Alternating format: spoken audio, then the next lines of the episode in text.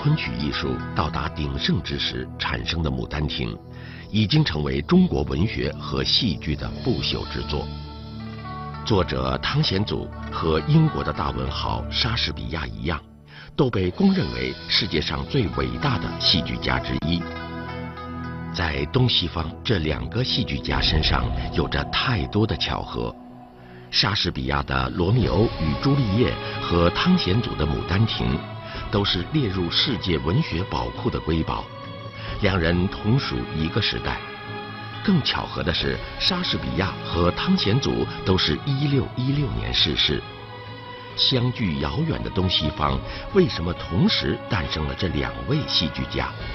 一切都是偶然吗？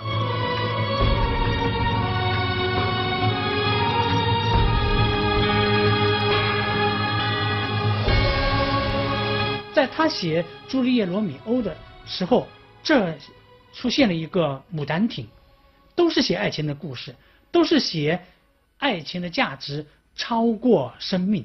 为了情可以抛弃生命，这个是中西文化的共同的地方。明代晚期啊，在中国的文化界、思想界出现了很多和传统不一样的一种新风气。和宋元以来的理学的传统，嗯，有矛盾的，不受传统束缚的，呃，要求自由解放的那么一种思潮，它就开始兴起。在那个情况下，出现了就是汤显祖这样的一个人。一五五零年，汤显祖出生时，明朝已经走过了一百八十二年的漫长历程，开始由兴盛转向没落。然而，在文学和艺术上却产生了世俗精神的繁荣，昆曲的兴盛几乎达到顶峰。汤显祖出生于江西临川，也就是今江西抚州市，祖上几代文运兴盛，是颇负盛名的书香世家。汤显祖五岁就能做对子。二十一岁到南昌参加江西秋试，以第八名中举，世人无不对他寄予厚望。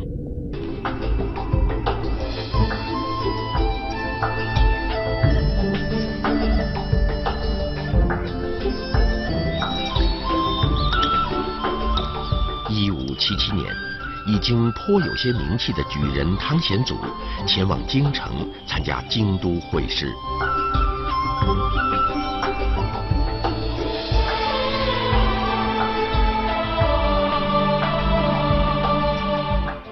他二十多岁就去考试，才华出众，结果到了京城里面的长相是张居正，张居正很专横，就后人代行，叫汤显祖啊和他的儿子交往。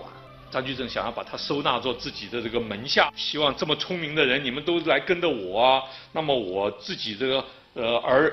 我的儿子呢，将来也要进入官场啊，你们就变成一帮啊。他拒绝。他对张居正的专权有看法，他不愿意和长相的儿子交往。长相的张居正的儿子呢，后来就中了，高高的中了，汤显祖就落地了，考了几次都考不中。科举考试对人生的遗物，汤显祖终生不忘。读书读到没有了一点生趣意趣，这实在是人性的扭曲异化。他在《牡丹亭》中，让老儒生陈最良展示这种可悲的命运。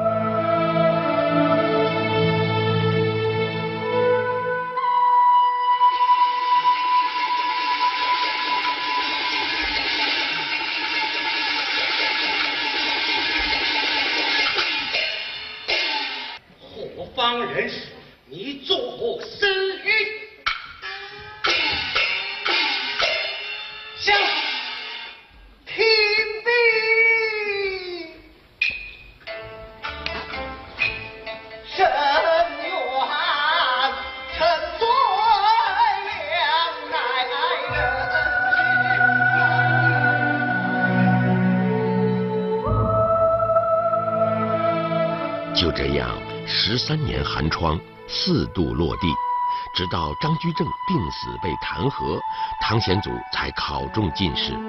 这年他已经三十四岁。汤显祖处于两种思想社会文化思想的一个极力交锋之中。到了明朝中叶，程朱理学已经成了一种社会的统治思想。程朱学派，啊，二程跟朱熹这个学派的影响呢，已经好像把什么东西都限制死了。那么这个呢，对于一个个人追求一个性灵跟个人追求真理有障碍。然后在这个时候呢，明朝中央就产生了挑战的反叛的思想，尤其是到了明朝中央后期，万历年间。产生了新学左派，汤显祖就是新学左派的一个思想家。用今天的话来说，汤显祖他们所推崇的思想呢，就是个性主义的、尊重人性发展的一种思想，是一种叛逆的思想。在当初，今天可以用今天话说，就是先锋派思想。而汤显祖呼应这种思想，他提出的一个主张是什么呢？就是情。这个情在《牡丹亭》中就具体的体现为杜丽娘就是情的化身。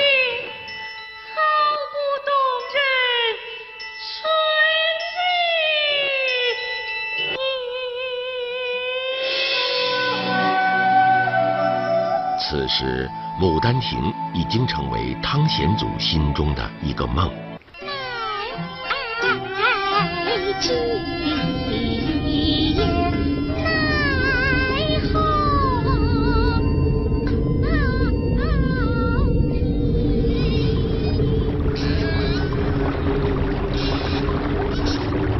明朝万历十四至十七年，江南水旱相继，瘟疫流行。此时，汤显祖在南京担任无关紧要的闲职。他目击民间惨状，于万历十九年上《论辅臣科陈书》，揭露赈灾官员的贪贿之行，并进而抨击当朝宰辅。把万历朝的统治总结为前十年坏于张居正，后十年坏于申时行，词意严峻，震动朝野。结果呢，宰相就把他免职，让他到海南岛的一个县里边去做一个小官，然后再发配到浙江遂昌一个小县里面做个小官。然后汤显祖呢，看破官场呢。他就打了个报告不做了，没有等到批准呢就走了，回家了。四十几岁就不做官了，回老家就写剧本去了，是吧？而他的很好的才华嘛，他就用在这上头了。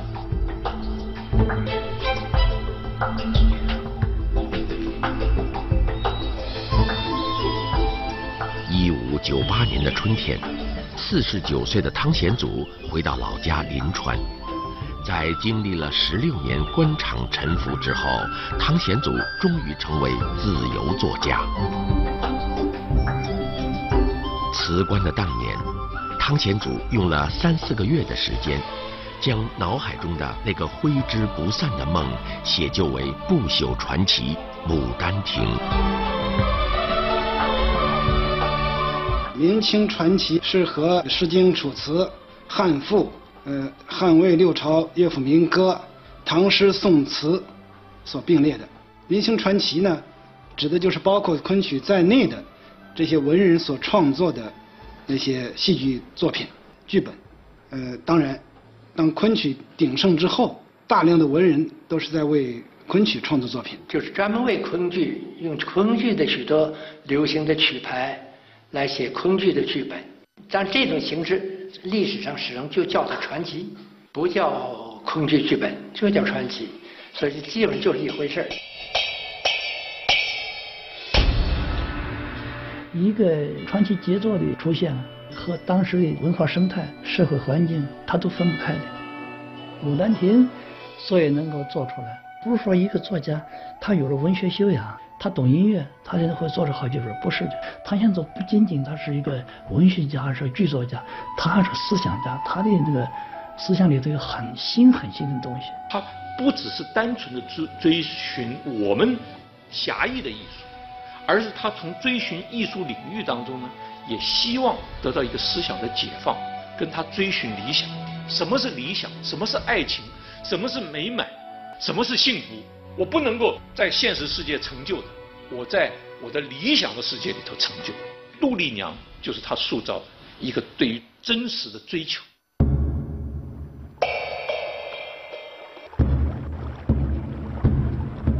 牡丹亭这出名为还魂记。这个故事的原型是宋代话本《杜丽娘暮色还魂》，但这个相对单薄的故事，在汤显祖的手中做了化腐朽为神奇的大改动。江西南安太守杜宝之女杜丽娘，在春天的感召下，与悲女春香往后花园游玩，逛累了回房小睡，梦到书生柳梦梅出现，和她在牡丹亭梅花树下幽会。丽娘在梦中和想象中的情人尽情欢会。此后，丽娘因相思抑郁而死。三年后，柳梦梅游学，偶宿园中，识得一画，连连呼叫，画中女子现身，和书生柳梦梅结为人鬼夫妻，终于成就一段生可以死，死可以生的感人姻缘。生着可以死，死可以生，死了还可以活过来。那个情如果到了一种最高的境界的话，它可以打动所有的人，可以感动天地。所以这个剧本很特别，就像白先勇先生理解的那样，是一种人情的美、精神的美、文学的美。《牡丹亭》写出来以后呢，有好多那个曲家批评汤显祖，虽然文字写的很棒、很漂亮，但是不合律、不合曲律，这样的词儿。如果要唱的话，就会傲舌天下人嗓子，就给他改，改了以后他非常生气，啊，他说我这个不是这样的，戏就是要把人物的思想感情表达出来，这是合律不合，我宁可傲舌天下人嗓子，就是 天下嗓子都折了，我也不能改。在众多的反对者中，态度最坚决的当属苏州曲家沈璟。沈璟是吴江派作家的领军人物，他推崇传奇创作要严守曲律，不过他并没有掩饰自己对于《牡丹亭》的喜爱，而且直接动手修改了剧本，使它更符合曲律，便于舞台演出。追求文学美和音乐美的统一。成为这个阶段传奇创作的主旋律。虽然时有纷争，却为后世的传奇创作指明了方向。《牡丹亭》的出现，在当时的戏剧文化界引起了不小的震动。当时的文人学士们几乎人手一册，早晚诵读，被称为天下第一本好戏。有一个退休的大学士王希爵。得到《牡丹亭》的稿本后，命令家中的昆剧班急习之。迫不及待地看完演出后，他颇为伤感地说：“吾老年人竟颇为此曲惆怅。”在以农为本的这样的一个生活环境中间，我们是很难培养出真正的浪漫的气质来的。所以，这样的人就像我们整个民族河流中的几颗闪亮的星星一样，他特别的值得注意。啊，很少。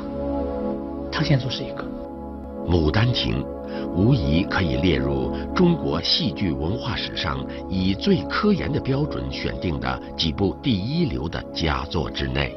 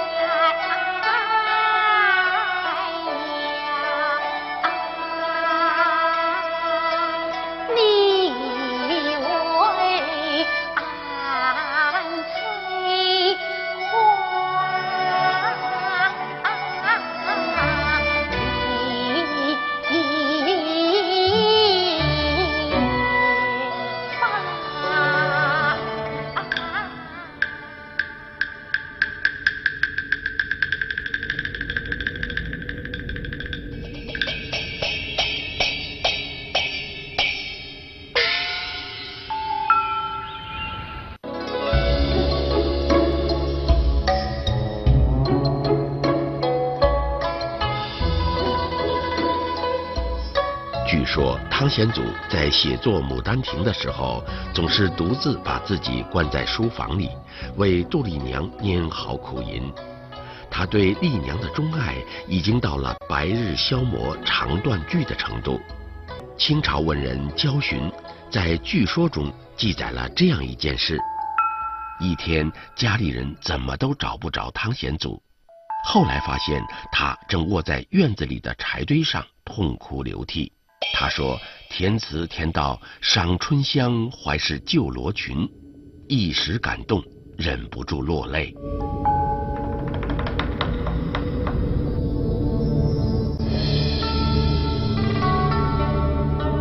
《牡丹亭》寄托了汤显祖的全部理想，而杜丽娘这一形象更是汤显祖的自喻。这个暮色怀春的痴情少女，表达了汤显祖追求自由理想的心声。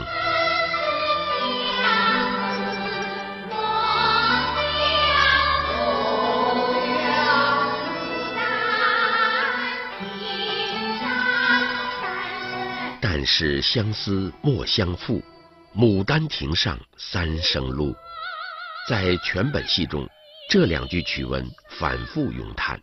柳梦梅与杜丽娘的爱情，面对礼教的压迫，经历了人性的苏醒、窒息、湮灭，而到重生。《牡丹亭》一产生，曾经有人提出来过，《牡丹亭》是毁淫毁道的，就不能演的。但是呢，这个后来呢，连批评他的人自己也觉得这个戏很好，因为他确实文采斐然。这个确实是情节吸引人，确实是这个杜丽娘的形象很感人，所以他是用艺术的魅力传达了深刻的思想，获得了广大的观众。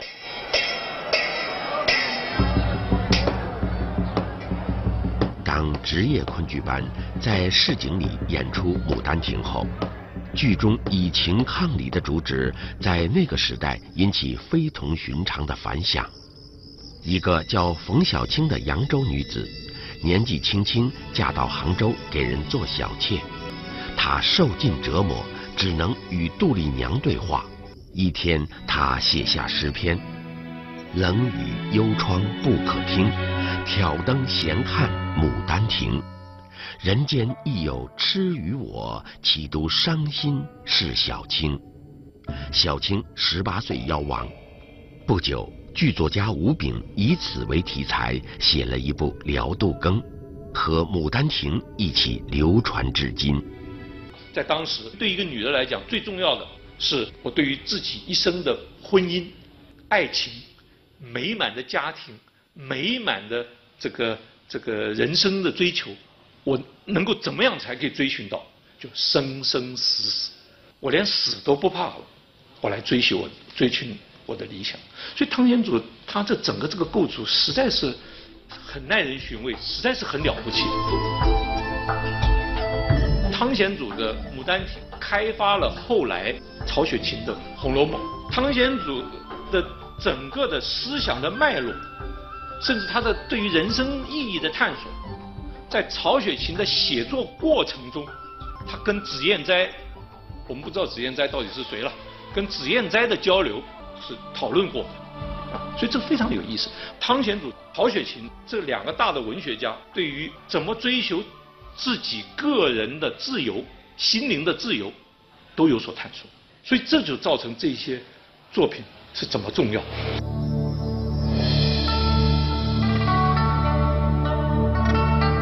从一五九八年开始，上承西厢，下启红楼的《牡丹亭》。以其典雅唯美的演绎手法，冲破藩篱的自由思想，四百多年来不绝于舞台。剧中的至情至爱，超越了不同文化背景、不同年龄、不同时代的差异，感染了无数人。《牡丹亭》的演出版本几乎在世界各大艺术节上都有展示。我有一个加拿大朋友。十五年以来毫不间断地研究《牡丹亭》，写了一本那么厚厚的一本关于《牡丹亭》的演出史，记载中国的演出史，也有在海外的演出史，包括改编成歌剧版的演出史。呃，这个我非常敬佩。二零零零年，联合国教科文组织把汤显祖列为世界百位历史文化名人之一，和同时期的英国文豪莎士比亚、西班牙文豪塞万提斯并列。《牡丹亭》已经诞生了四百多年，一代又一代的中国人在感时伤春时，仍然喜欢轻叹一声“如花美眷，似水流年”，说的是戏中词，道的是人间情。